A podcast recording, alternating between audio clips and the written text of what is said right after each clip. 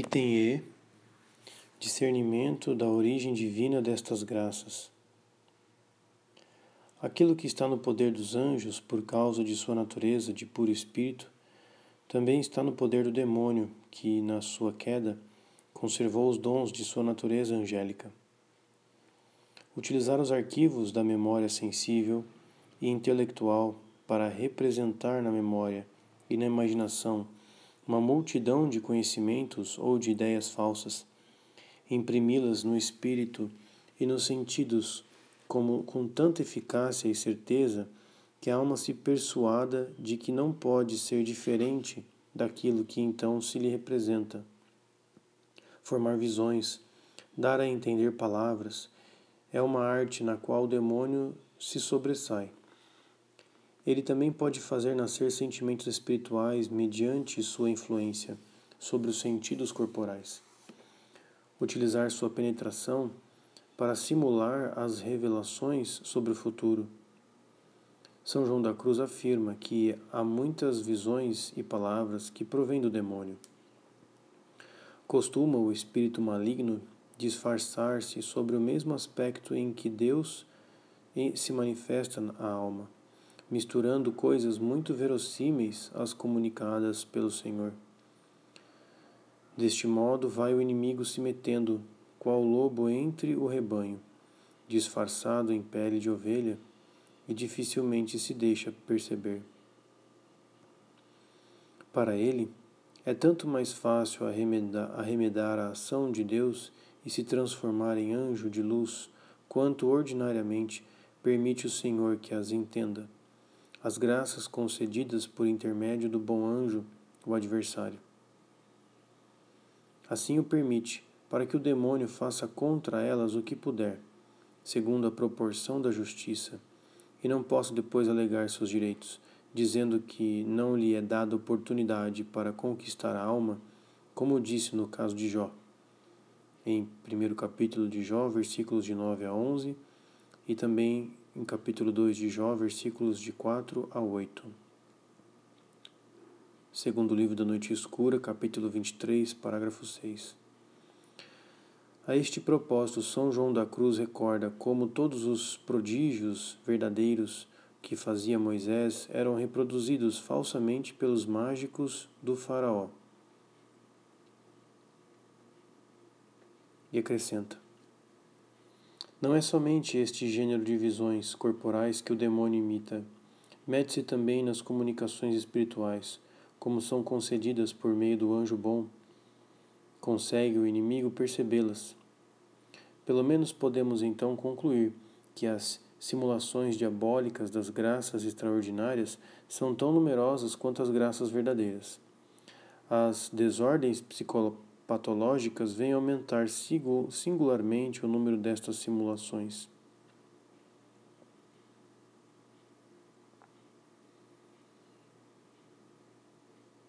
A respeito disso, São João da Cruz observa que o poder do anjo é maior do que aquele do demônio. Na verdade, não somente a ação do anjo bom é marcada com o selo divino que lhe assegura os efeitos transcendentes, mas o anjo, enquanto goza da vida sobrenatural e é instrumento de Deus junto a uma alma que se abre à sua ação, pode conceder-lhe comunicações espirituais, enquanto que o demônio não pode simular senão aquilo que há de sensível nas comunicações divinas. O demônio poderia, contudo, agir diretamente na alma daquele que lhe tiver se entregado mediante um pacto. Na segunda série dos Etudes Carmelitanis Mystiques et Missionaris, é, encontramos, sob a orientação de Frei Bruno, estudos profundos e uma abundante documentação sobre estas questões. Conferir especialmente o número de outubro de 1938, que apresenta estudos do padre de Gilbert e do padre Ulf Galliard sobre o caso do padre Surin e também do professor Lemit de R. Dalbies e Dr. Achille Delmas sobre o caso de Marie-Thérèse Noblet. Na verdade, Estas desordens que parecem suspender o uso de certas faculdades e que rompem assim um equilíbrio harmonioso que constitui o valor da pessoa, levam, pelo contrário, as virtualidades e algumas potências sensíveis ao seu máximo. Todas as forças do ser são atraídas pela potência hipertrofiada, que, ao observá-las, as consome. Na espera da decadência total, a hipertrofia se manifesta, às vezes, em excentricidades que poderiam levar a crer na ação de forças preternaturais. Os penetrantes estudos de psiquiatrias modernos neste campo e algumas de suas conclusões não teriam espantado, assim pensamos, Santa Teresa e São João da Cruz, eles teriam fornecido oportunos esclarecimentos àquilo que sua experiência de almas e penetração psicológica tinham descoberto. Se nos aproximarmos das fórmulas técnicas, rudes e mais precisas das, da psiquiatria moderna, o diagnóstico que eles dão sobre estes casos nos parecerá quase por demais geral e simples. Contudo, a desconfiança que aconselham, os remédios que propõem, revelam-nos que eles os tinham entendido perfeitamente. Escutemos Santa Teresa. Algumas vezes, muitas, podem ser ilusão, especialmente em pessoas de imaginação fraca ou melancólicas, isto é, de melancolia notável. Creio que quando se trata destes dois últimos casos, não se deve dar importância, mesmo que as pessoas digam que veem, ouvem e entendem. Não devemos tampouco inquietá-las dizendo-lhes ser obra do demônio, mas ouvi-las como pessoas enfermas, porque se lhe dissermos tratar-se de melancolia, será um nunca mais acabar. Ela juntará, ela jurará que vê e ouve, porque assim lhe parece. A atitude de São João da Cruz é mais rigorosa. Convém, pois, a alma repelir de olhos fechados essas representações venham de onde vierem. Se assim não fizesse, daria tanta entrada às do demônio e a este tanta liberdade que não somente teria visões diabólicas a par das divinas, mas aquelas se iriam multiplicando e estas cessando, de tal maneira que viria tudo a ser do demônio e nada de Deus. Esta repulsa absoluta é prudente e deixa a salvo as riquezas durante a noite da fé. No entanto, permanece o fato de que a alma tem necessidade de conhecer a origem das manifestações extraordinárias das quais é objeto, quando estas lhe impõem uma missão ou alguns deveres a serem cumpridos. O diretor, ao menos nestes casos, deve ter condições de fazer os discernimentos necessários. Santa Teresa não escreveu tão extensamente sobre esta questão, senão para nos oferecer os sinais da ação de Deus extraiamos de sua detalhada doutrina os traços mais característicos. Item A. O primeiro sinal. Negativo é verdade, mas importante. Da origem divina, nas graças extraordinárias, é que elas não apresentam nada que seja contrário à razão ou à fé. Mesmo nas maneiras extraordinárias de agir, Deus se adapta à ordem natural que nos governa visões e revelações divinas não apresentam nada de chocante. Nelas, Deus fala a nossa linguagem. Nelas, tudo é moderado, sinceridade e verdade. Tudo é moderação, sinceridade e verdade, equilíbrio e simplicidade. Pelo contrário, os distúrbios patológicos e a ação do demônio se revelam por uma falta de moderação, pelas excentricidades, por detalhes ridículos, pelo orgulho que se manifesta na preocupação de aparecer ou de maravilhar e pela mentira, que sem demora torna-se presa de sua própria armadilha. Ao se manifestar, Deus fala a linguagem do homem honesto que é um bom cristão. O demônio e o doente encenam o super-homem. Os sinais positivos, se não mais claros, são mais convenientes. Só um deles não constitui uma prova. Cada um é um índice. É a convergência de todos eles que gera a certeza.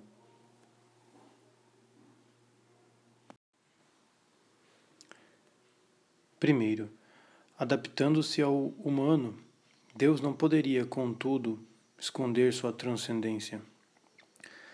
Nestas manifestações extraordinárias, ele se afirma mediante uma certa majestade, uma força, uma autoridade que produzem na alma o respeito e a humildade.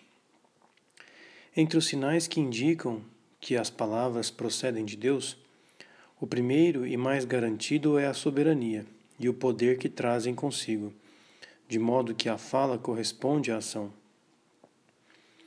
Falando das visões, ela diz: Ó oh Jesus meu, quem poderia explicar a majestade com que vos mostrais?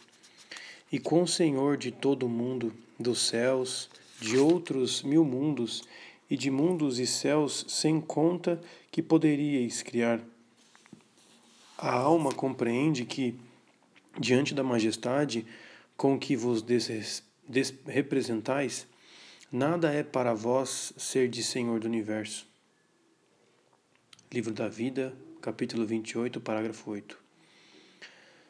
Podemos intuir a impressão da alma diante deste poder que se manifesta e que às vezes aniquila.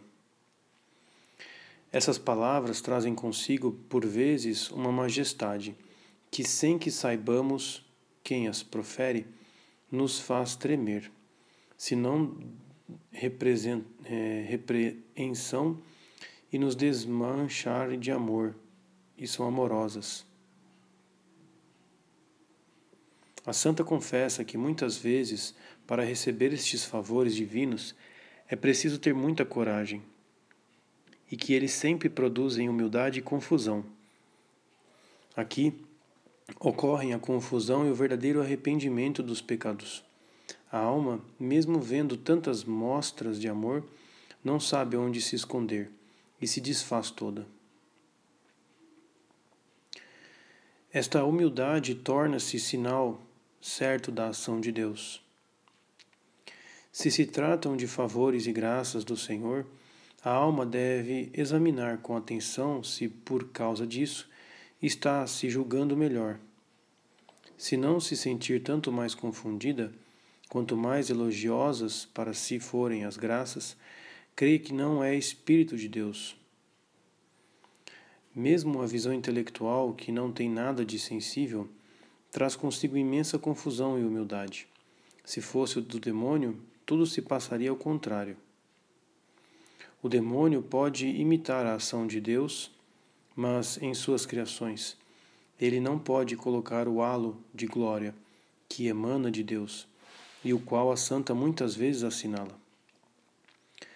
Tenho a impressão de que por três ou quatro vezes o demônio tentou me apresentar o Senhor numa representação falsa, em que este toma a forma de carne. Mas quando é assim, a visão nada tem que se compara que se compare com a glória que emana da que vem de Deus. As forças preternaturais do demônio são, são suficientes para criar certa humildade e aniquilamento, mas como é diferente da verdadeira humildade? Seu efeito é que a alma sente-se perturbada, desabrida e inquieta, perdendo a devoção e o gosto que antes tinha, além de ficar sem oração. Quando o demônio age, percebemos-lo com clareza na inquietação e no desassossego com que ele começa, na agitação que traz a alma enquanto dura a sua ação, e na obscuridade e na aflição que ele deixa ao lado da aridez e da pouca disposição para a oração e para fazer algum bem. Ao que parece, ele afoga a alma e amarra o corpo, para que se de nada aproveite. A humildade que vem de Deus experimenta a um só tempo o peso da sua transcendência e a suavidade de seu amor. Tudo ocorre com quietude, com suavidade, com luz. A alma, embora sofra, se conforta. Ela fica condoída por ter ofendido a Deus, mas ao mesmo tempo se alegra com o pensamento de sua misericórdia. Ela tem luz para confundir a si mesma e louva Sua Majestade por tê-la suportado tanto. Esta humildade é a verdade, pois ela procede da luz divina. Tal luz é outro sinal das manifestações sobrenaturais. Palavras e visões se impõem à alma sem que ela o queira, e as palavras, especialmente, são claras e distintas, até na sua expressão. Possuem uma super, surpreendente plenitude de sentido.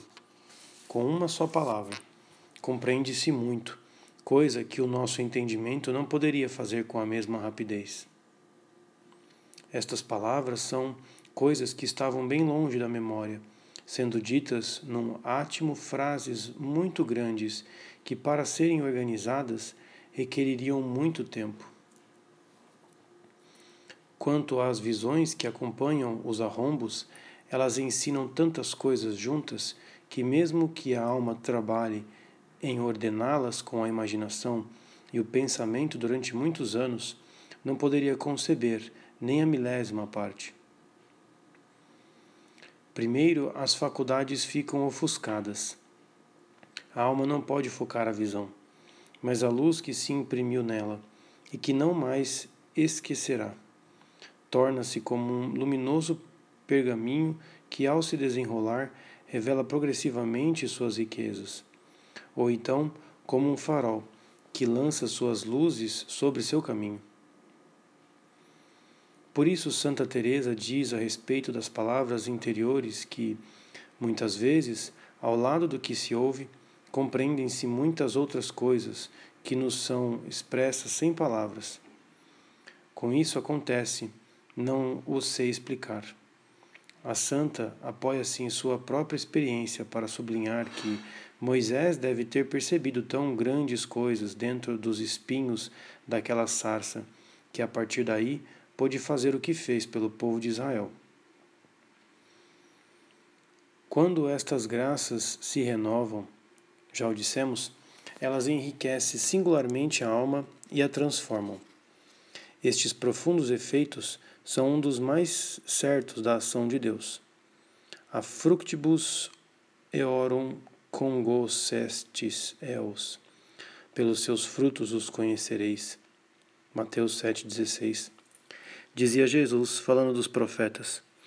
Contudo, a santidade e os frutos de apostolado chancelam uma missão muito mais do que uma graça extraordinária, que pode ser isolada. Será fácil discernir a origem dessas manifestações extraordinárias graças a todos estes sinais? Quem ousaria afirmar? Santa Teresa faz uma observação que, sem diminuir em nada o valor dos sinais, indica que a apreciação deles nem sempre é fácil. As boas disposições, diz ela, não bastam para determinar se esses efeitos vêm do bom ou do mau espírito. Assim, é bom andar sempre advertido, porque se tivessem visões ou revelações, pessoas que não estão adiantadas na oração além desse ponto poderiam ser enganadas. Pouco mais adiante, ela especifica que a experiência de um certo grau de oração é necessária Trata-se de coisa tão diversa que até pessoas que só tiveram oração de quietude são capazes de entender a diferença, com base nos efeitos das falas a que já me referi. É coisa muito conhecida. Portanto, é preciso conhecer ao menos a oração sobrenatural de quietude, aquela que faz saborear a Deus para julgar a qualidade da ação de Deus.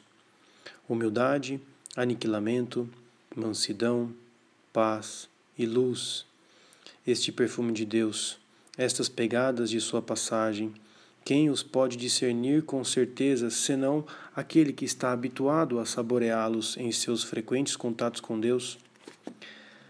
A necessidade desta experiência sobrenatural já limita o número daqueles que estão aptos para julgar experiencialmente o valor desses sinais.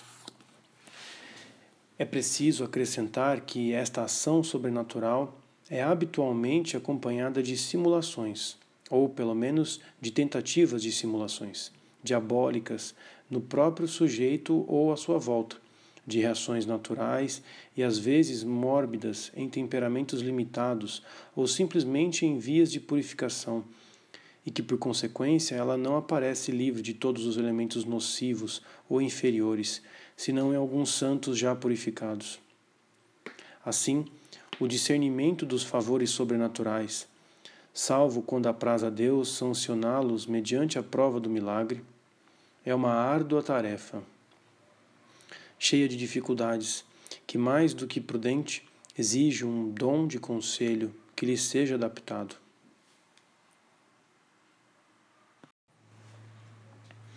Item F. Atitude da alma diante destas graças. Primeiro, não se comprazer com elas. Estas dificuldades são um primeiro motivo para justificar o conselho tantas vezes repetido por São João da Cruz. Repelir indistintamente todas essas manifestações extraordinárias, sem obrigação por parte dos diretores de fazer o discernimento Deus não quer para os diretores este modo de proceder, nem que inquietem almas singelas e simples, envolvendo-as nessas questões, pois tem doutrina sã e segura na fé, pela qual hão de caminhar adiante.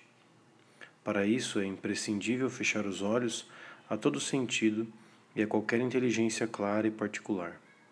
Estando São Pedro tão certo da gloriosa transfiguração de Cristo, contemplada no Tabor e referindo-a em sua segunda epístola, não quis deixar esta visão como principal testemunho de firmeza. Mas, encaminhando os cristãos à fé, lhes disse: E ainda temos mais firme testemunho que esta visão do Tabor nas palavras dos profetas, a que fazeis bem de atender, como a uma tocha que alumia em lugar tenebroso. 2 Pedro 1, versículo 19. Em outra parte, São João da Cruz encontra seis inconvenientes, como comprazer-se com tais manifestações. O primeiro e mais importante é aquele de diminuir a fé e, consequentemente, de deter a caminhada da alma rumo à união divina. Tal recusa não deve converter-se em desprezo, observa o santo estas graças sobrenaturais são, também elas, um meio ou até mesmo um caminho para ir a Deus. O dom de Deus deve ser respeitado e utilizado. Essas graças são o meio de, e modo por onde Deus conduz tais almas. Não convém espantar-se ou escandalizar-se com isso. Mas, a não ser em certas circunstâncias muito raras, nas quais se lhes pode prestar atenção, insiste o Santo Doutor. O melhor meio de utilizá-las perfeitamente é o de repeli-las. Rejeitando as más comunicações, evitam-se os erros do demônio, e, quanto às boas, não, seria, não servirão de obstáculo para a vida de fé, recolhendo melhor o espírito, o fruto delas. Atendo, atendo-nos às boas, desenvolvendo um espírito de propriedade e podemos cair na ilusão, seja a partir de nossos pontos de, vidas, de vista, portanto, num sentido falso, como os judeus fizeram em relação a profecias referidas ao Messias, seja porque o próprio Deus muda-lhe a realização, como aconteceu com a destru destruição de Nínive, predita por Jonas. Nestes capítulos, São João da Cruz desenvolve extensamente a doutrina que tem o peito, que tenha peito. Sua insistência e o tom absoluto que coloca nestes conselhos são bem explicitados e bem explicados pela onda de iluminismo que predominava em seu tempo e que entre os espirituais punha em voga as graças extraordinárias. Sem dúvida, estas comunicações proporcionam à alma inteligência, ou amor, ou suavidade, e para tal não é mister querer admiti-las. E não só juntamente, mas principalmente, deixam seu efeito de modo passivo na alma, sem que ela, de sua parte, possa fazer coisa alguma para o impedir, mesmo querendo. Ao repeli-las, conservamos a graça e evitamos os perigos entramos nos desígnios de Deus, que faz destas comunicações meios adaptados à nossa fraqueza, a fim de nos conduzir à união divina. Segundo, não as desejar. Pelos mesmos motivos, não é preciso desejar estas comunicações extraordinárias. O desejo cego faz aceitar com demasiada facilidade estas comunicações, quando elas se produzem, e expõe a todas as armadilhas do demônio. A doutrina de São João da Cruz sobre este ponto encontra uma valiosa confirmação no magistério de Santa Teresa, que enumera seis razões pelas quais estes desejos se tornam perigosos. Além da falta de humildade que há nestes desejos, é muito fácil haver engano ou risco de o haver. O demônio não precisa senão de uma porta aberta para armar mil embustes. A própria imaginação, quando há um grande desejo, leva a pessoa a acreditar que vê e ouve aquilo que deseja. A santa, ademais, Recorda que estas graças devem ajudar muito, embora não sejam necessárias para a perfeição. Há muitas pessoas santas que nunca souberam o que é receber uma dessas graças, ao passo que existem outras que, tendo-as recebido, não são santas. Terceiro, abrir-se com um guia espiritual. Nossos dois mestres dão um último conselho a respeito destas comunicações sobrenaturais: abrir-se com um guia espiritual e confiar-se a ele. A alma deve confiar logo a seu diretor espiritual com clareza, exatidão, verdade e simplicidade, todas as graças sobrenaturais recebidas. É muito necessário dizer tudo, embora a alma pareça que não para assim despojar-se desses bens, permanecer na humildade e entrar no plano de Deus, que por esse meio assegura à alma todo o benefício destas graças. Santa Teresa recomenda a mesma abertura de alma, simples e sincera. Ela especifica o conselho ao dizer: Por isso, aconselho-vos a procurar alguém que seja muito erudito e, se se achar, também espiritual. E tendo tratado com essas pessoas, a alma deve aquietar-se e não alardear essas coisas. Consultar muito equivale a expor-se às indiscrições. Se o confessor tem pouca experiência e é temeroso, neste caso, ele próprio a induz a falar com outras pessoas. Dessa forma, divulga-se o que deveria ser mantido em segredo, vindo a alma a ser perseguida e atormentada. Assim é preciso muito cuidado com essas coisas. Recomendo muito às superioras.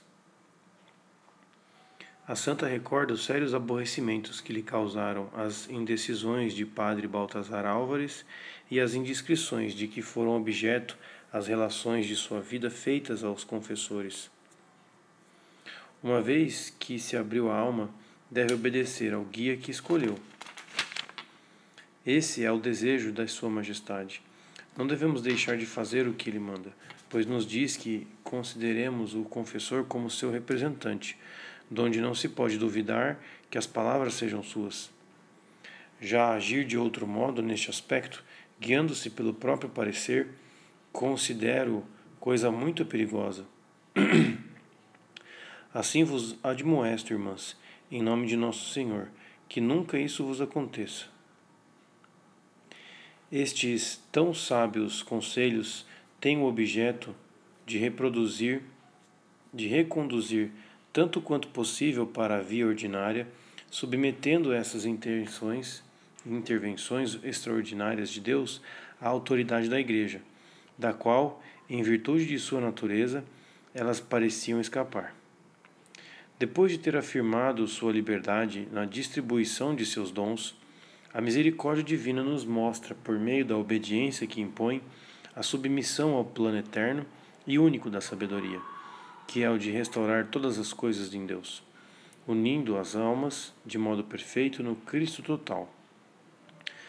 Santa Teresa e São João da Cruz situaram estas graças extraordinárias na perspectiva deste desígnio da sabedoria, a fim de lhes apreciar o valor e indicar com perfeição a conduta a assumir com relação a elas. Tais graças, à semelhança daqueles meteoros cujo rastro luminoso se inscreve por um instante na aparente serenidade e no claro escuro de, seu, de um céu estrelado, nos fazem tomar consciência da força sempre operante do Espírito de amor que vive na Igreja e nas almas. Dado que são brilhantes e extraordinários, estes fenômenos poderiam assumir nas nossas preocupações e desejos, ou mesmo na nossa concepção da vida espiritual, um lugar de primeira ordem, o qual seria uma usurpação e um perigo. Elas não são mais que meios, muito úteis, mas de trato delicado, para se encaminhar rumo à união com Deus. Esta união é a única coisa que importa. Assim, entre as graças extraordinárias e a oração de união, não se há de hesitar. Devemos orientar as primeiras em direções à segunda. Devemos até mesmo sacrificá-las, pois a união com Deus é o único bem que podemos desejar e pedir de modo absoluto. Compreenda agora o bom espiritual, o mistério desta porta e deste caminho, Cristo, para unir-se com Deus.